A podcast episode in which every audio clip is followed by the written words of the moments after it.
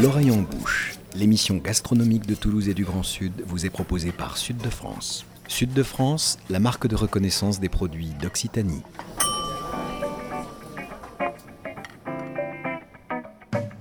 Bonjour et bienvenue dans l'oreille en bouche, l'émission gastronomique qui met Toulouse et le Grand Sud dans ses casseroles et dans vos oreilles. On entre dans une saison amusante pour les gourmets, les mordus de la citrouille, les dingos de la châtaigne, les élatrices du rutabaga, les obsédés du topinambour, les amoureux transis des crônes, les fétichistes de la courge butternut vivent leur meilleure vie. Du côté des viandards, ils ne sont pas en reste avec du gibier à foison. Et si l'envie nous prenait plutôt de prendre le large, de répondre à l'appel de la mer? On ouvre d'un geste décidé le placard où gisent le vieux ciré jaune et les bottes boucanées par le sel et le temps, avant de se raviser et de songer que notre solde de RTT est désespérément nul. Alors comment combler cette irrépressible envie maritime en ramenant à la maison un peu de sauvagerie domptée offerte par ce mollusque marin bivalve qu'on appelle l'huître, à l'intérieur de laquelle, pour citer Francis Ponge, l'on trouve tout un monde à boire et à manger, sous un firmament à proprement parler de nacre, les cieux d'en dessus s'affaissent sur les cieux d'en dessous pour ne former qu'une mare. Oui, chères auditrices, nous consacrons cette émission à cet animal clivant, ce monde opiniâtrement clos que l'on s'échine à ouvrir, alléché par une promesse de régal bientôt tenue, en compagnie de notre invité Jean-Marc Deslous-Paoli, Bonjour Jean-Marc. Bonjour. Entre autres qualités, ostréiculteur sur les temps de taux. Merci d'avoir accepté notre invitation. Nous avons donc pris nos quartiers à Bouzigues avec Nicolas Rivière, notre rédac chef, et Laila Aouba, notre chef tout court, qui sera en duplex de Bourgogne pour quelques recettes iodées bien senties. Et pour entrer de plein pied dans cette émission, Nicolas Rivière, on va évidemment planter le décor. Oui, un décor qui est euh, tout sauf ordinaire, celui euh, de cette zone ostréicole de la Catonnière à Bouzigues, qui fait face au Mont Saint-Clair, à 7, qui euh, nous tend les bras de l'autre côté euh, de l'étang de Thau. Nous sommes au bord de l'eau. Autour de nous, euh, des pontons, des rails un peu rouillés, des filets de pêche entassés, des bidons, des cordes effilochées, des baraques un brin hirsutes où le parpaing se marie au bois flotté. Bref, ça ne ressemble à rien d'autre et la singularité terrible de cet endroit, au bord de la lagune, lui confère évidemment un charme irrésistible parce qu'avant tout, euh, authentique. Le bassin de Thau, c'est la principale zone de production d'huîtres en Méditerranée.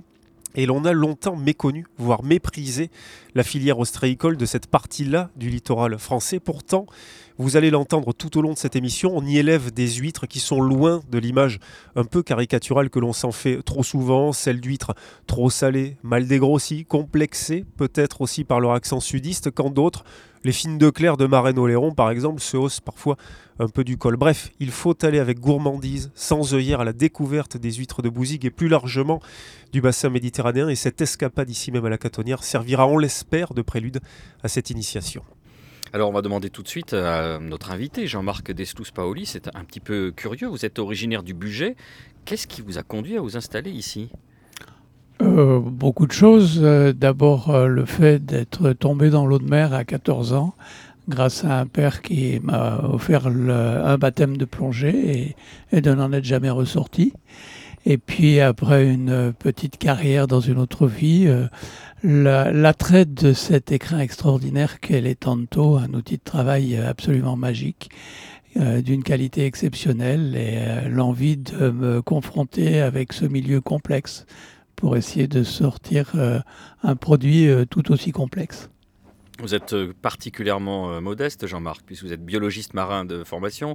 Vous avez longtemps travaillé à l'Ifremer. Vous êtes passé de l'autre côté du miroir. Vous êtes passé à la mise en pratique, de la théorie à la pratique.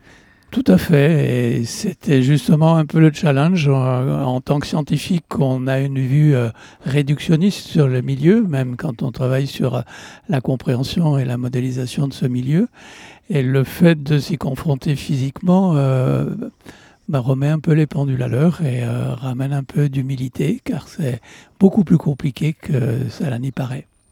Alors, à l'instar de Claude Chabrol ou de, Truffaut, qui était critique de cinéma avant de devenir réalisateur, là, vous êtes passé de l'autre côté. Est-ce que vous faites aussi des chefs-d'œuvre à votre tour Non, des chèvres non. On essaye de faire exhaler la qualité du milieu, la, richesse du milieu à travers le produit qu'on sort de l'eau. voilà, mais les chefs-d'œuvre, c'est le milieu qui le fait. On n'est que des manutentionnaires par rapport à lui. Alors, en attendant de, peut-être comme la nouvelle vague, effectivement, à l'époque, peut-être une nouvelle vague ostréicole, je ne sais pas, vous nous le raconterez euh, sans doute, euh, Jean-Marc Deslous-Paoli. Qu'est-ce que c'est qu'une huître? Parce qu'effectivement, on en discutait un petit peu entre nous euh, avant le début de cette émission, mais les Français identifient évidemment le produit, mais en même temps, il y a beaucoup de méconnaissances sur, sur cet élément-là de notre milieu marin. Alors, bon, bien sûr, une huître, c'est d'abord un animal complexe, vivant. Mais euh, c'est un peu comme le vin, c'est euh, matinée de terroir, euh, de travail différent sur un même terroir, donc de produits qui peuvent être différents en goût, en qualité. en fonction de, bah, du désir du producteur. Historiquement, l'huître qu'on connaît aujourd'hui n'est pas celle qu'on avait en Europe, voire en France. Que vous pouvez nous, nous brosser très rapidement un petit portrait de cette, cette évolution du, du mollusque en, en lui-même? Oui, en, effet, à l'origine, euh, l'huître européenne, c'est l'huître plate, Ostrea edulis, euh, qui est maintenant est principalement élevée à, Belon, en Bretagne. Euh, c'est une huître qu'on relance petit à petit à l'heure actuelle dans les tantos, avec beaucoup de prudence, parce qu'on pense que les parasites qui l'ont décimée au courant du XXe siècle sont toujours présents dans le milieu. Cette huître a, subi deux parasitoses, une en, 1920, l'autre en 1960. Elle a d'abord été remplacée par une huître originaire euh, du Portugal, l'huître portugaise, qui elle a disparu au tout début des années 70, fin des années 60, début des années 70, et a été remplacée par l'huître que l'on produit à l'heure actuelle, qui est euh, une huître d'origine japonaise.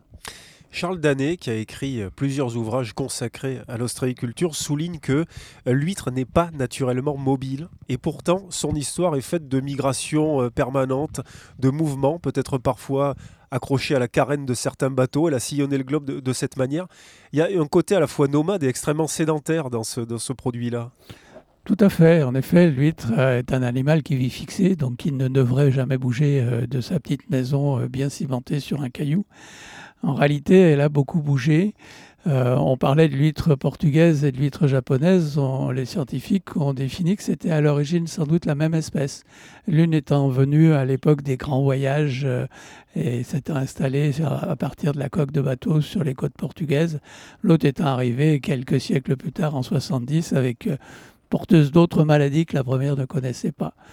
Et actuellement, l'huître continue à beaucoup voyager puisque la majorité des huîtres élevées, les huîtres creuses, élevées euh, en, Europe, euh, viennent du captage majoritairement réalisé à Marais-Noléron et à Arcachon, et qui est captage qui alimente tous les bassins européens. voilà, donc c'est une huître qui continue à beaucoup, beaucoup bouger. Même en état adulte, elle peut être produite à un endroit et vendue à un autre. Le captage, Jean-Marc Deslous-Paoli, c'est un peu comme euh, aller chez le pépiniériste quand on est euh, viticulteur, c'est ça On va chercher des souches qu'on introduit ensuite euh, dans sa zone de production Éclairez-nous. Alors non, pas tout à fait. Le captage, c'est mettre des supports dans l'eau pour que l'huile vienne, les larves d'huile viennent s'y fixer. Donc on, exploite la, production naturelle du milieu en mettant des supports plus ou moins souples qui nous permettent de les décoller rapidement après euh, dans le milieu. Euh, c'est plutôt d'acheter le naissin en écloserie qui euh, serait conforme à ce que vous avez vous venez de dire. Donc en gros ici les huîtres que vous produisez, vous allez les chercher à l'état larvaire, à Arcachon ou à Marennes Non, dans les tantos. Donc vous faites vous-même votre captage On est très très peu à faire ça dans les tantos. On doit être, euh, je crois, les derniers recensements doivent être 8 à utiliser le naissin venant directement de l'étanto. Nous, on y fait notre captage tous les étés pour euh, nos huîtres hivernales. Autrement dit, comme un vigneron prélèverait ses propres cèpes dans ses propres rangées de vignes. Exactement, comme s'il prenait son pépin euh, de raisin pour euh, le faire germer et le faire pousser, on part de zéro. Et ensuite, comment ça se passe, Jean-Marc? C'est quoi les, étapes de l'élevage? On les voit, elles sont toutes petites. On voit autour de nous, alors nos auditrices ne peuvent pas le voir, mais il y a tout un, système, une mise en place. Vous parliez de cimenter. Racontez-nous un petit peu ces étapes dans les grandes lignes. Alors, euh, les, étapes, euh, bah, comme je viens de vous le dire, ça commence par le captage. Donc, euh, c'est capter des larves qui font un quart de millimètre.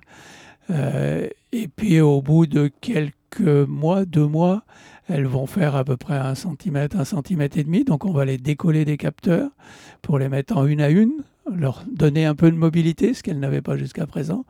Et là, on va les mettre soit en net, soit en lanterne, c'est-à-dire des structures en filet dans lesquelles on va les faire grandir pour pouvoir les manipuler, les coller ensuite au ciment sur des cordes quand elles auront à peu près la taille du pouce.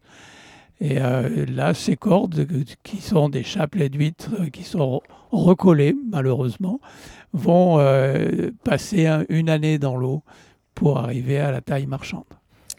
Ça, c'est l'élevage dans, dans le bassin de Thau, en Méditerranée.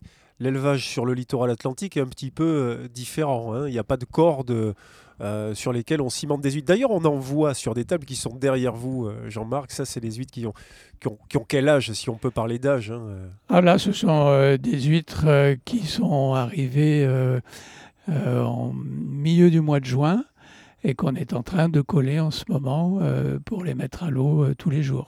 Pourquoi ces cordes d'ailleurs? Alors justement parce qu'on n'a pas de marée ici. Donc euh, l'absence de marée fait qu'on euh, a dû développer sur les Tanto un, système très différent de celui qui est fait sur l'Atlantique, où l'élevage se fait dans la zone de, sur l'estranque, euh, la zone de où les marées découvrent. Donc on peut y aller, soit se poser en bateau, soit y aller en tracteur comme en Normandie.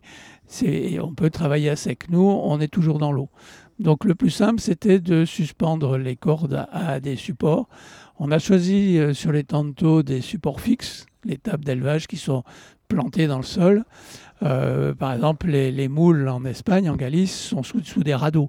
Mais c'est le même système de cordes, mais c'est suspendu sur des radeaux flottants. Mais alors, ce qu'on a du mal à, à identifier, à comprendre, c'est qu'elles pourraient tout à fait être dans des poches, comme dans l'Atlantique, et immergées euh, en permanence, puisque elles sont sur des cordes, mais immergées aussi en permanence pour la plupart. On, verra plus tard la méthode de l'exondaison, ça on, y viendra. Mais ouais, il y a quand même une spécificité euh, de, oui. là-dessus. Oui, tout à fait. Il y a une spécificité. Le fait du collage fait que l'huître est directement en relation avec sa nourriture, avec son milieu. Il n'y a pas de frein lié à une poche qui va euh, gêner le courant. Et puis, il y a aussi le fait qu'elles sont euh, toutes libres de se développer de façon très harmonieuse. Elles prennent une forme qui est une forme qu'on n'a pas l'habitude de voir sur les huîtres, qui en, poche vont se gêner, euh, pousser en fonction de l'espace qu'elles ont, être en tas. Voilà, donc on a une qualité de produit qui est, vraiment extraordinaire avec cet élevage sur corde. Du fait de, de l'appétence des consommateurs, il y, a, des changements, il y a des envies. On, dit euh, souvent, là je me fais comme souvent l'avocat du diable, euh, moi j'aime pas manger des huîtres euh, parce qu'il y a souvent de la laitance, il faut les manger les mois en air, etc. Alors il y a un système qui a été scientifique, qui a été inventé pour faire un organisme vivant modifié, c'est-à-dire pour transformer les huîtres pour leur donner euh, plus de, corps, pour euh, les, euh, faire qu'elles soient stériles, pour pas gêner les consommateurs. Je mélange un peu tout, mais vous allez nous, éclairer là-dessus.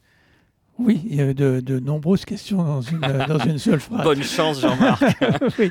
on, va, on va commencer par les mois en R. les mois en R datent de l'époque de Napoléon III, où pour gérer la pêche qui, avait, qui commençait à détruire de façon trop importante les gisements naturels, a nécessité une régulation de la pêche. Donc on a interdit la pêche pendant les mois sans air, c'est-à-dire la période de reproduction, pour permettre aux gisements d'huîtres de se reconstituer. Ça n'a plus de valeur à l'heure actuelle. Sur l'oursin, c'est toujours appliqué. Mais sur l'huître, euh, on peut la manger toute l'année, on peut la transporter en camion frigo toute l'année. Donc il n'y a, plus de, notion de, de mois en air. Ça, c'est pour les air. Ensuite, pour euh, les huîtres d'été, les huîtres stériles, c'est en effet les scientifiques. Euh, alors d'abord, les, consommateurs demandaient à ne pas manger une, huître en lait qui était trop grasse, trop euh, moelleuse, trop coulante dans la bouche pendant l'été. Ça ne concerne que la période d'été. Et donc, les scientifiques ont exploité une erreur de la nature. Dans le milieu naturel, il peut y avoir au moment de la reproduction des organismes qui restent avec trois copies de leurs chromosomes au lieu d'en avoir que deux comme naturellement, et ces organismes sont stériles. C'est une technologie qui est utilisée dans les fruits et légumes et qui est utilisée aussi pour les huîtres d'été que nous, nous servons à nos clients pendant tout l'été. Donc ça, c'est la question de la différence entre les huîtres diploïdes et bien Exactement. ça. Tout à fait. Est-ce que ça a des conséquences, le fait d'utiliser, de cultiver des huîtres triploïdes sur le reste du milieu euh, marin, sur le reste des espèces? Non, il ne peut y avoir aucune conséquence. C'est simplement la, la principale conséquence, c'est sur l'animal lui-même. C'est-à-dire au lieu de euh, d'in- d'investir euh, une très grande partie de son énergie à la reproduction pendant l'été, il faut savoir qu'une huître va pondre à peu près 70% du poids de son corps, donc euh, va arrêter de grandir. La, triploïde, elle, n'ayant pas de, reproduction à faire, va continuer à grandir. Donc pour l'ostréiculteur, il va gagner du temps pour arriver à la taille marchande. Donc c'est pour ça que c'est un produit qui a été aussi un peu détourné par des ostréiculteurs qui l'utilisent toute l'année au lieu de l'utiliser que pour les huîtres d'été. Et vous, Jean-Marc Deslous-Paoli, ici au Cercle des Huîtres, vous avez les deux, vous avez des huîtres diploïdes euh, et triploïdes. On continue d'éclaircir nos auditrices et nos auditeurs. Euh, les fines de clair, le taux de chair, les calibres aussi, hein, ça va de 4 à double 0, dans le sens inverse d'ailleurs des aiguilles d'une montre d'une certaine manière. Passons en revue quelques termes euh, assez importants qui permettent de, de- encore une fois de mieux appréhender ce qu'est l'ostréiculture. Alors on va commencer par les termes de qualité. Il y a deux termes nationaux de qualité sur l'huître, c'est le terme fine et le terme spécial. Le terme fine, c'est une huître qui euh, dans son, dont, la, chair représente entre 6,5 et 10,5 du poids total de l'animal. Alors qu'une spéciale est un animal qui a un, un pourcentage de chair supérieur à 10,5%. Nous, le travail qu'on fait ici, on parlera tout à l'heure de l'exondation, c'est d'avoir des animaux qui sont entre 16 et 20% de poids de chair. Euh, ça, c'est pour euh, les termes de qualité qui sont utilisés de façon classique dans toute la France. Au niveau des calibres, euh, sur l'huître creuse, on va de la numéro 5 jusqu'à la numéro 0. Euh, ce sont des gammes de poids. Par exemple, une numéro 3, euh, le poids d'une numéro 3 est entre 65 et 85 grammes. Et le poids d'une numéro 2 est entre 86 grammes et 120 grammes. Euh, pour l'huître plate, on a rajouté des zéros. C'est une huître qui est plus légère, euh, plus fine. Donc on a la double zéro et la triple zéro sur les grosses tailles, qu'on n'a pas sur les huîtres creuses. Mais alors tout ça, Jean-Marc, ça rend l'huître plus charnue, c'est pour correspondre aussi à une appétence particulière du public, euh, ces évolutions et ces, euh, ces classifications. Il y avait un besoin d'y d'y vo- d'y voir plus clair, passez-moi ce, ce mauvais jeu de mots. Oui, non, euh, ça a toujours été. Moi, j'ai toujours entendu le terme fine, le terme spécial et les calibres, donc ils ont toujours existé. Il y a des consommateurs qui préfèrent des huîtres légères en chair, plus riches en eau, et puis des consommateurs qui aiment euh, avoir une huître très charnue, très douce, très sucrée. Donc euh, après, c'est comme avec un vin. Vous avez des vins légers, des vins ch- euh, chargés, charpentés. C'est euh, une question de goût, et je crois que dans l'huître, si on y fait attention, on a à peu près tous les goûts. Alors justement, sur l'aspect charnu des huîtres du bassin de Thau, on en vient à cette question, celle de l'exondaison, l'exondation, je ne sais pas exactement euh, comment il faut... euh. L'exondation, je pense. Qui consiste donc à recréer des marées artificielles, c'est-à-dire à sortir les huîtres de l'eau pour pouvoir les faire travailler, puisque c'est leur muscle qui va faire en sorte qu'elles sont plus de chair ou moins de chair. Et ça, c'est, c'est quand même peut-être une planche de salut, vous allez nous le dire, sur le renouveau de l'ostréiculture en Méditerranée. Alors oui, c'est en effet euh, un, un travail de sportif qu'on fait faire euh, à l'huître. On essaye de la muscler. Alors reproduire la marée, euh, ce serait difficile pour la majorité des ostréiculteurs qui font ce travail avec des moyens euh, limités en termes de mécanisation et d'automatisation, euh, parce qu'une marée, c'est deux exondations par jour. Donc on a plutôt tendance à faire une exondation longue de 24 heures toutes les semaines. Voilà, donc c'est euh, c'est surtout euh, obliger l'huître à se fermer, parce que l'huître, naturellement, au repos, est ouverte. Elle va manger tranquillement. Si elle reste dans l'eau tout le temps, elle va avoir un tout petit muscle assez fin, et donc euh, pas non plus tenir très longtemps lorsqu'on va la mettre en bourriche. quand on l'a fait travailler toutes les semaines pendant deux ans, comme on le fait euh, sur nos parcs, on arrive à avoir des muscles qui sont beaucoup plus épais, qui sont aussi très chargés dans un sucre lent qui s'appelle le glycogène, qui donne ce petit goût de noisette et cette douceur. Et puis il y a tout l'animal qui va se remplir euh, de glycogène aussi. Le manteau, l'ensemble de l'animal va se remplir de cette substance qui va le rendre euh, croquante, douce, beaucoup plus euh, facile, disons, qui va écraser un peu le terroir hyper salin qu'on a sur cette lagune concrètement, Jean-Marc Deslous Paulila, votre regard porte sur les tables qu'on voit sur le bassin de Thau, peut-être les vôtres d'ailleurs. Ce travail-là d'exondation, vous le faites avec quoi? Une espèce de volant que vous euh, collez sur un pieu qui lui-même lève ses huîtres, ses cordelettes sur lesquelles sont les huîtres? Comment ça se passe? Alors, sur les tables, on a aménagé nos tables avec des perches rondes qui tournent ce qui permet donc euh, de, les faire tourner. Alors il y a plusieurs techniques.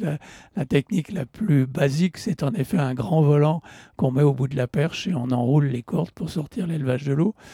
Nous, nous utilisons un système hydraulique, donc un, petit moteur thermique euh, qui va euh, faire bouger un système hydraulique, un moteur hydraulique qui lui va faire tourner la perche. Donc on va perche par perche arriver à lever notre table. Ça nous prend à peu près 20 minutes pour lever 50 perches. Donc euh, c'est tout à fait accessible. Après, il y a des méthodes beaucoup plus euh, sophistiquées, beaucoup plus automatisées, avec des panneaux solaires, euh, des pilotages à distance qui existent sur les tantôt. Il y a un terme qui revient pas mal dans, la conversation depuis le début de notre échange, c'est celui de terroir. Vous allez nous en dire plus, Jean-Marc. Qu'est-ce qu'on entend par terroir pour l'huître? Ça, c'est curieux. finalement, ce sont des immigrés japonaises qui se sont très bien adaptées. Et là, en plus, on va leur donner une couleur particulière grâce à ce fameux terroir. Expliquez-nous. Oui, on devrait plutôt dire un miroir, mais euh, c'est euh, par équivalence au vin. Euh, moi, j'utilise le mot terroir. Vous avez, comme dans les vins, des, secteurs différents, avec chaque secteur des environnements différents, donc des qualités de nourriture, des qualités alimentaires, des qualités d'environnement différentes. Et donc, les produits qui vont sortir de ces secteurs différents, que ce soit Marais-Oléron, Arcachon, la Bretagne, la Normandie, euh, les, les et, même sans doute au sein de l'étang euh, des terroirs différents entre un bout et l'autre de l'étang, on va avoir des produits qui vont avoir des goûts différents. Alors sur ce goût de base, pour parler de l'étanto, c'est quand même un, milieu euh, relativement salé, salin, euh, iodé, avec euh, une forte puissance en bouche de l'huître. On, va être très différent des, terroirs de l'Atlantique qui ont des salinités beaucoup plus faibles ou, des clairs à par exemple qui vont encore vers la salinité s'il pleut, donc avec des animaux beaucoup plus doux. Alors on a parlé du goût, on va l'évoquer euh, très rapidement dans notre euh, deuxième partie d'émission. Tout de suite, on va faire une petite pause, le temps pour nos cortex d'absorber toutes ces informations. On se retrouve juste après ça.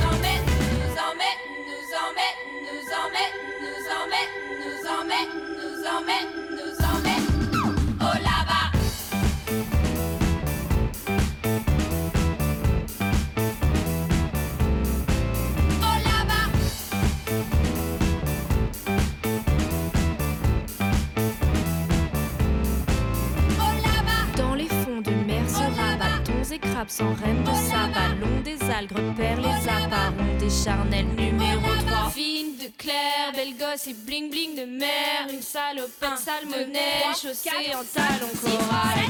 8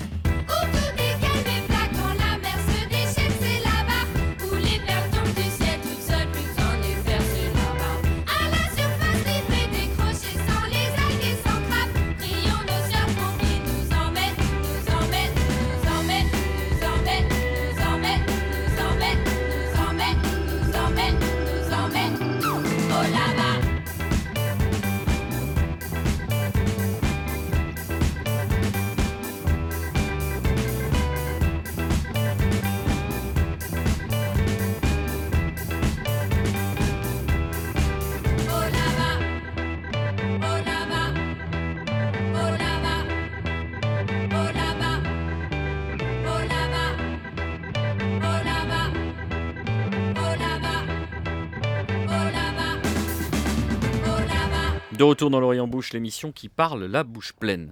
Nous sommes présentement à Bouzigues, je ne sais pas si ça s'entend, chères auditrices, sur l'étang de Thau, chez notre invité, l'ostriculteur Jean-Marc Deslous-Paoli, fondateur du Cercle des Huîtres.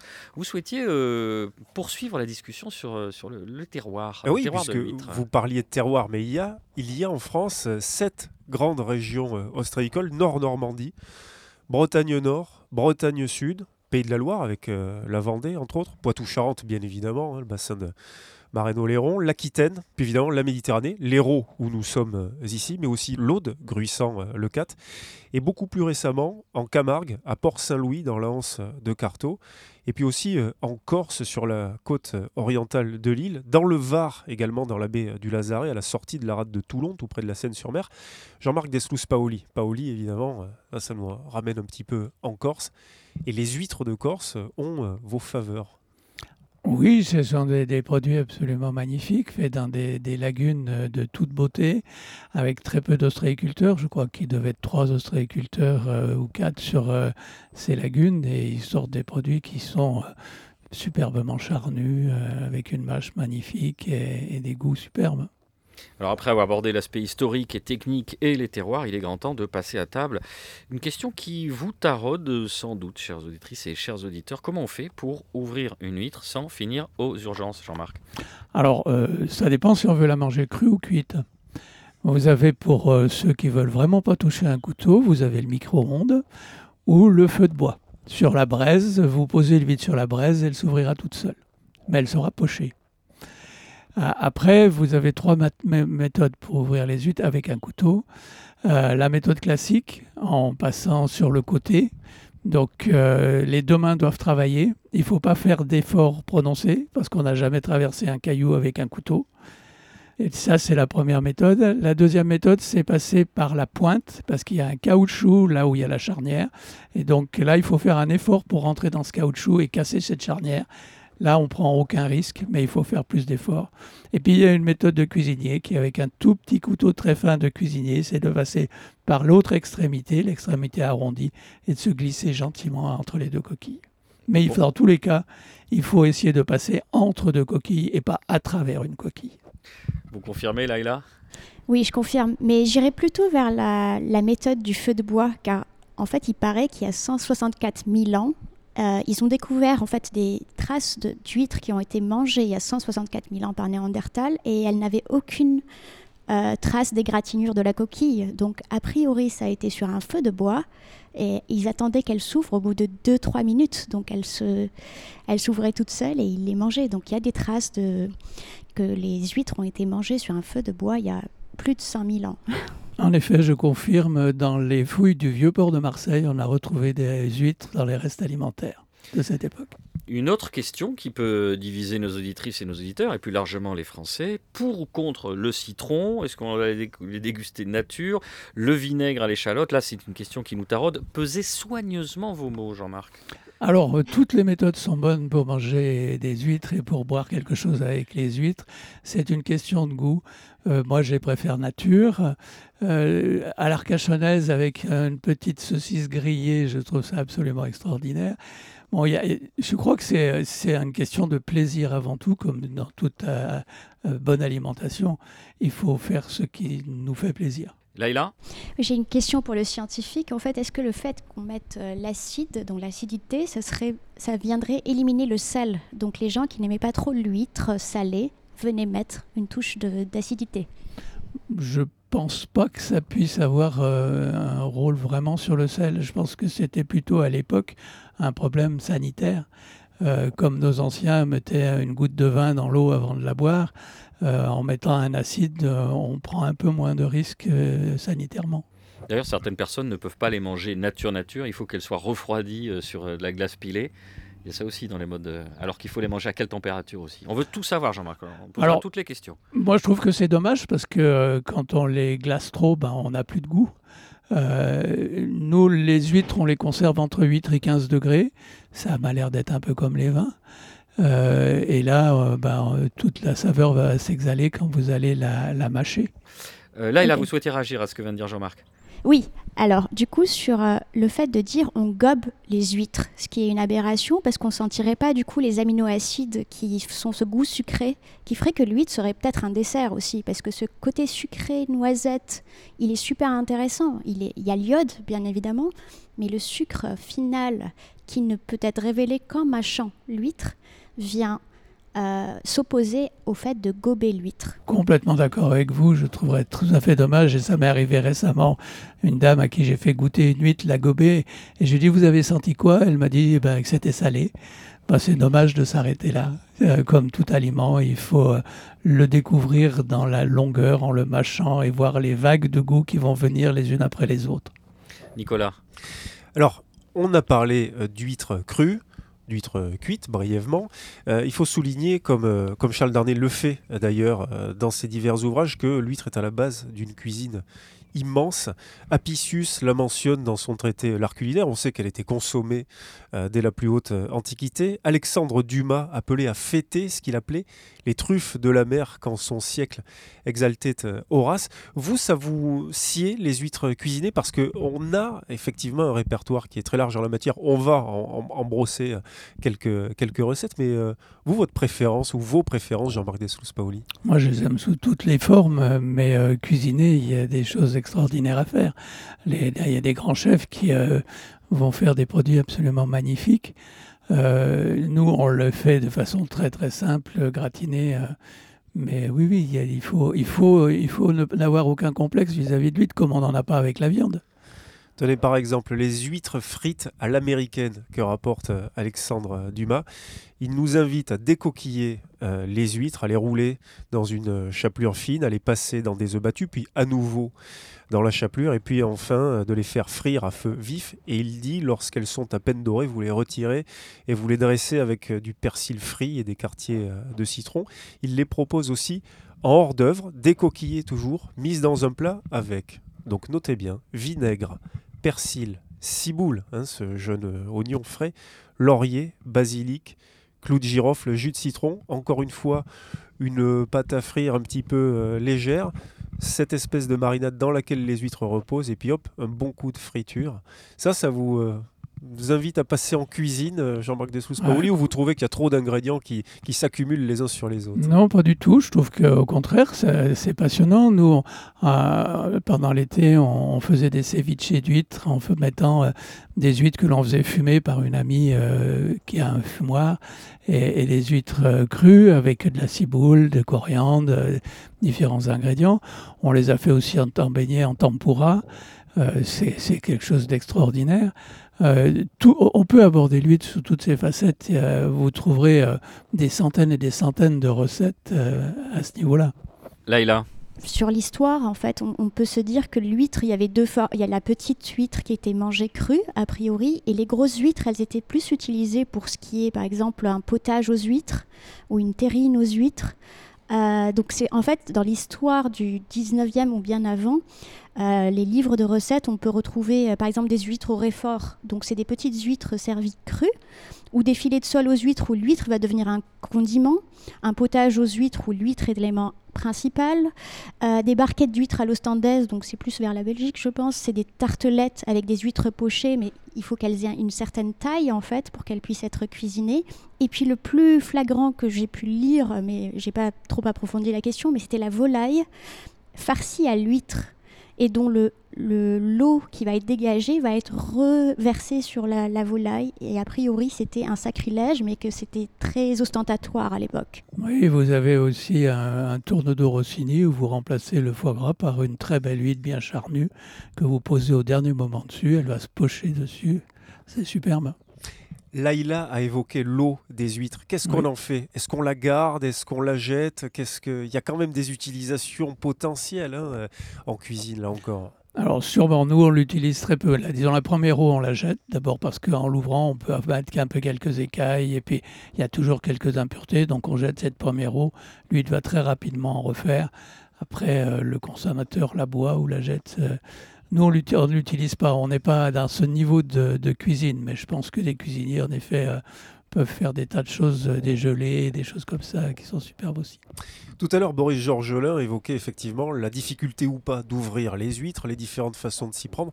L'huître plate, dont on a encore assez peu parlé dans cette émission, elle, elle est plus difficile à ouvrir que l'huître creuse.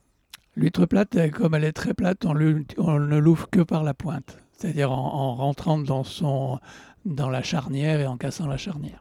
Est-ce que vous avez réintroduit en Méditerranée l'huître plate, Jean-Marc Alors réintroduit, non, mais on en fait l'élevage depuis six ans maintenant, de façon euh, assez marginale. hein. On produit entre 600 kilos et une tonne d'huîtres plates par an, euh, donc principalement pour notre dégustation. Par rapport à votre production euh, globale, ça représente combien? Ça représente euh, 5-6% de notre production.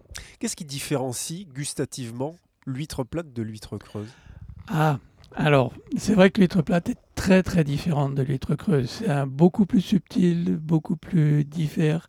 Ça ressemble plus à euh, un coquillage tel que la palourde, la praire, alors que l'huître plate va rester, l'huître creuse est, est plus simple en termes de goût. Il y a plus de subtilité, vous allez euh, trouver une petite pointe d'acidité, un goût de noisette plus prononcé. Enfin, c'est vraiment un autre produit. Alors qu'historiquement, pendant des siècles, des siècles et des siècles, on n'a mangé que ça quasiment. Exactement. Et d'ailleurs, euh, les anciens, quand ils ont perdu l'huître plate, ont été très très malheureux d'avoir perdu ce goût-là qu'ils ne retrouvaient pas dans l'huître creuse. Là, là, vous avez euh, saisi l'occasion de toute cette cuisine ostréicole pour vous pencher sur un thème plus transversal qui est celui de l'iode en cuisine et que vous déclinez de différentes façons. Oui, donc en fait, quand on parle d'huître, on parle d'iode aussi, parce que c'est l'élément, en fait, qui est un élément chimique à la base euh, qui est très rare euh, naturellement, mais qu'on trouve dans certains, dans les huîtres, mais surtout les algues. Les huîtres vont se nourrir d'algues, les crevettes, par exemple, vont se nourrir d'algues, et ainsi de suite. Et en fait, ce goût d'iode, euh, qu'on va associer à la salinité, mais c'est plutôt la minéralité, enfin c'est une combinaison de tout ça on peut, on peut le retrouver et retrouver ce goût d'huître, par exemple, sur certaines plantes comme la bourrache, la fleur et la feuille de bourrache. Et moi, particulièrement, ce que je trouve intéressant, c'est, par exemple, là, c'est hors saison, je vais parler de quelque chose de la saison d'été. C'est, par exemple, une mozzarella, parce que le, le fro- le fromage aussi, le lait contient cette iode-là, et mélangé avec des courgettes crues à peine salées, qui vont dégager une eau avec de l'acidité, et sur lesquelles on va rajouter de la bourrache, on va avoir une combinaison qui va atteindre un, goût d'huître et qui est très intéressant, pour peu qu'on rajoute des noisettes torréfiées dessus. Et là, on va avoir tous ces éléments gustatifs qu'on retrouve dans l'huître. Et sinon, si on peut aussi euh, aller vers l'hiver, on va faire un céleri. Un céleri qui va être cuit, euh, enrobé de cambou, donc cambou qui est une algue aussi, qui va donner ce goût iodé. Et on va travailler sur des éléments beaucoup plus hivernaux, mais qui vont avoir ce goût d'iode, de fraîcheur, selon l'assaisonnement qu'on va y rajouter. Et après aussi, il y a ce qu'on appelle la plante à huître, qui est une euh, plante verte et qui a un goût d'huître et qui peut être utilisée en salade. C'est très, important d'utiliser ces, algues-là parce que l'iode est très, important pour la santé, pour la thyroïde notamment. Et c'est un goût assez incroyable qui est intéressant à, associer avec le côté terre, d'où le, le choix du céleri par exemple. Ou le champignon d'ailleurs. Il y a beaucoup de recettes d'huîtres associées aux champignons, mais dans- au 19e siècle notamment, euh, comme disait euh, Nicolas, sur euh, la, friture, la friture d'huîtres et avec des, des champignons aussi. Miam miam, on se régale Laïla. Alors Nicolas, il est temps d'aborder le carnet de vigne. Cette interrogation qu'on se dit quasiment une émission sur deux. Qu'est-ce qu'on boit avec tout ça? Ben, beaucoup de choses et pourquoi pas, bien sûr, des vins euh, qui entretiennent des liens on ne peut plus étroits avec les huîtres de Bouzigues et ces vins ce sont évidemment tous ceux de l'appellation de Picpoul de Pinet. Pinet c'est un village situé à une vingtaine de kilomètres d'ici et le Picpoul c'est un cépage, ou plutôt des cépages, car il existe du picpoul noir, du picpoul gris, mais c'est le picpoul blanc qui nous intéresse aujourd'hui, celui qui donne euh, des vins blancs frais aux pointes un peu citronnées, parfois euh, iodées, produit donc tout au long d'un axe en courbe qui irait en gros d'Agde qui est par là, hein, Jean-Marc, vous suivez ma main euh, en passant euh, par Pesnas et qui irait jusqu'à 7 qui est, qui est derrière nous. On risque de ne rien comprendre au Picpoul de Pinet si l'on oublie qu'il s'agit euh, d'un vin de simplicité, d'un vin à usage courant quotidien, moins celui que l'on déguste que celui que l'on boit. Beaucoup d'amateurs disent de lui c'est le muscadet du Sud. Vous êtes d'accord avec ça, Jean-Marc Oui, c'est à peu près dans le même registre, en effet. Voilà, la comparaison donc est idoine. On a affaire à un vin blanc euh, vif, une espèce de rince-gosier propre à la discussion, aux échanges, que l'on soit d'ailleurs à Gruissant, à Sète, au Sainte-Marie de la Mer. On peut d'ailleurs regretter que le Picpoul de Pinet n'étanche pas davantage de soif au-delà de ses eaux euh, territoriales. On pourra avec plaisir le voir sur la grande cuisine catalane, aussi bien que sur le répertoire camarguais ou les avant-postes de la gastronomie provençale. Bref, sur les huîtres de Bouzigues, trois domaines qui ont entre autres retenu notre attention. Le domaine de Camposel à Montagnac, juste derrière Bouzigues, Catido, la Croix Gracio, toujours à Montagnac, à Naïs, Ricom. Et le domaine Féline Jourdan à Metz, juste à côté de Bouzigues, avec Claude Jourdan, trois domaines tenus aujourd'hui par des vignerons. Vous y trouverez évidemment autre chose que du Picpoul de Pinet, mais leur production en la matière vaut absolument le détour. Des pics-poules salins, salivants, tendus, mais gourmands avec cette pointe d'agrumes qui nous rappelle que la Méditerranée est à nos pieds. Des vins qui ont aussi cette élégance naturelle, cette façon de laisser à d'autres le soin de se la jouer plus complexe, de rouler des mécaniques inutilement. Si vous avez envie de découvrir le Picpoul de Pinet, ces trois références-là seront donc autant de sésame. Pour ces trois cuvées, comptez aux alentours de la dizaine d'euros chez les cavistes. C'est un peu moins évidemment si vous allez au domaine. Le Du domaine de Camposel, disponible notamment tout près d'ici, à 7 à la cave au vin vivant. Celui de la Croix-Gracio, vous le trouverez à l'Envie, place des Carmes à Toulouse. Et celui du domaine Féline Jourdan, à la cave spirituelle, rue de la Concorde à Toulouse. Honneur à nos auditeurs et nos auditrices toulousains. Nous évoquerons dans une émission ultérieure l'histoire passionnante du vignoble de Pinet, ses racines anciennes, son appétence aussi pour le marketing. On peut difficilement oublier à cet égard cette bouteille en pied de colonne dorique avec ses vaguelettes, sa croix du Languedoc gravée, son slogan de la fin des années 80, qui est un sommet de non-sens viticole, souvenez-vous, le Picpoul, son terroir, c'est la mer. Bref, nous remettrons le métier sur l'ouvrage concernant le Picpoul, ou plus exactement, une fois encore, les Picpouls, dont l'histoire est absolument indissociable de la longue trajectoire viticole du Languedoc et au-delà. Allez, c'est parti pour notre deuxième interlude musical. On vous retrouve fringante, chères auditrices, pour notre quartier libre.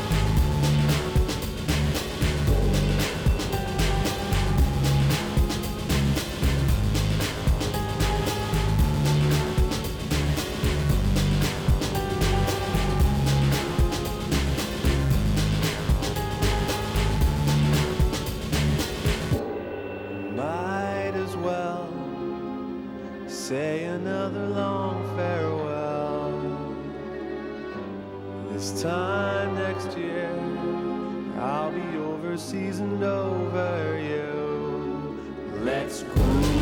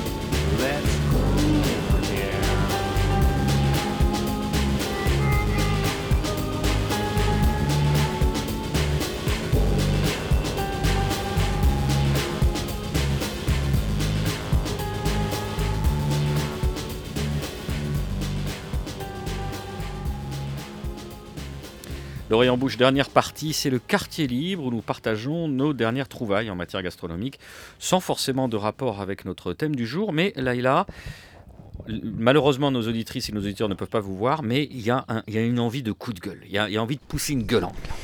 Oui, en fait, c'est une gueulante, mais ça fait longtemps qu'on en parle. Mais on, a évoqué tout le long de l'émission le parallèle entre viticulture et ostréiculture, et notamment la notion de terroir et de merroir, si on peut dire ça. Donc l'eau le médium le plus important, que ce soit même pour le vin aussi au final, mais pour l'huître, c'est le médium le plus important qui fait qu'on a une qualité d'huître ou pas, et la présence de microparticules de plastique, et donc de cette euh, quantité de plastique que l'on jette à la mer euh, partout dans le monde, qui fait que ces huîtres peuvent être affectées, notamment leur reproduction, j'imagine. je retourne la question euh, sur l'importance en fait de la qualité de l'eau et des microplastiques. Alors euh, oui, l'eau euh, est, primordiale. Pour euh, faire une huile de qualité, il faut un milieu de très bonne qualité. sur les microplastiques, je suis moins... disons que, premièrement, la taille des microplastiques fait qu'ils sont soit peu ingérés par l'huître, soit peu filtrés. Et s'ils sont ingérés, il n'y a pas de raison qu'ils soient digérés. Euh, donc ils sont, comme on a une obligation de purification de nos animaux qui vont euh, stabuler dans une eau stérile pendant deux jours, euh, pour le consommateur, il n'y a aucun risque qu'il rencontre des microplastiques. Et puis, il y a un travail qui est actuellement fait sur les tantos justement au sujet des microplastiques. Et on s'est rendu compte qu'il y en a très très peu en réalité et que dans les huîtres, on n'en retrouve pas. Alors plus largement, cela dit, euh, ça nous permet d'évoquer aussi le sujet du, réchauffement climatique, climatique dont on n'a pas parlé jusqu'à présent. Est-ce qu'il y a déjà un impact sur le bassin? Est-ce que concrètement, dans votre exercice professionnel, vous voyez des choses qui se transforment? Alors oui, euh, très nettement, l'été, euh, les températures l'été ont, considérablement augmenté en une trentaine d'années. Euh, on, a des, années où les, eaux de l'étang vont dépasser les 30 degrés, alors qu'il y a 30 ans, dépassaient à peine les 25 degrés. Donc on a pris, on a pris au moins 3 degrés supplémentaires sur les températures maximales d'été. Euh, le problème, c'est que les, les, gammes de température dans lesquelles vivent les animaux sont, peuvent être assez limitantes. Pour la moule, par exemple, euh, elle commence à mourir à partir de 28 degrés. Euh, et c'est arrivé pendant trois ans sur les tantos où les eaux en août ont dépassé les 30 degrés et où on a eu des pertes massives de moules. L'huître est un peu plus résistante, mais dès qu'on arrive à 30, 31, 32 degrés, on voit bien qu'elles sont fragiles, on, les touche à peine. Euh, dès qu'on les travaille un peu trop, elles meurent. Donc on, est relativement en limite à l'heure actuelle avec ce changement climatique. Nicolas, Nicolas Rivière, votre euh, quartier libre. Pourquoi vous regardez comme ça Non, non, parce que j'écoutais avec évidemment beaucoup d'intérêt ce que vous disiez, euh, Jean-Marc. Euh, un véritable coup de cœur pour des huîtres varoises dégustées l'été dernier à Marseille, à l'Abri, qui est un chai urbain où on fabrique évidemment du vin. Ces huîtres, elles viennent donc de la Seine-sur-Mer, les perles des Tamaris, absolument délicieuses. Et effectivement, Jean-Marc, vous nous invitiez à découvrir aussi les huîtres de Haute-Corse, hein, de cette partie orientale de l'île de Beauté. Quelques références bibliographiques pour approfondir le sujet ostréicole, ou en tout cas s'y initier et y verser allègrement. Évidemment, un ouvrage passionnant, euh, L'huître en question dans la collection euh, Vivre aux éditions Les Ateliers d'Argol. C'est Catherine Floïc, l'éditrice, qui a, euh, évidemment chapeauté euh, cet ouvrage. Euh, grand nombre d'entretiens, des photos, un ouvrage absolument didactique de la première à la dernière page, à mettre évidemment dans toutes les bibliothèques ostréicoles et, au-delà. Et puis évidemment, Charles Danet, j'en ai parlé, Huîtres, moules, bivalves et compagnie, Océane digression aux éditions Loubatière, et du même chat et du même, pardon, Charles Danet, huître, alose, pibale, lamproie, saveur d'estuaire, suivi du dictionnaire de l'huître et de l'ostréiculture aux éditions Kern. Jean-Marc. Alors j'ai oublié euh, l'autrice, mais c'est une autrice euh, américaine des années 30 qui a écrit un livre absolument extraordinaire qui s'appelle La psychologie de l'huître, que je vous conseille. Il y a des recettes de cuisine magiques dedans. L'Orient en bouche, c'est fini. Merci de nous avoir suivis. Merci Jean-Marc d'avoir nous avoir accompagnés, d'avoir été aussi didactique et pédagogue avec nous. On a tout compris. On sait tout sur lui dorénavant. Cette émission est coproduite et diffusée par l'homme qui a vu l'homme, qui a vu l'ours, Radio Radio, Radio Radio Plus et Radio Terre. Vous pouvez nous retrouver sur notre page Facebook, nous réécouter sur radio radio toulouse.net et toutes les plateformes de streaming, sans oublier évidemment. Et je ne ferai aucune blague, aucun jeu de mots, aucune petite allusion à vous, Nicolas Rivière, notre euh, community manager préféré. Vous pouvez nous retrouver sur Insta. Sur Insta, les filles. Je rappelle enfin ce bon mot de Léon Paul Fargue J'adore les huîtres. On a l'impression d'embrasser la mer sur la bouche. Rendez-vous dans 15 jours et d'ici là, portez-vous mieux.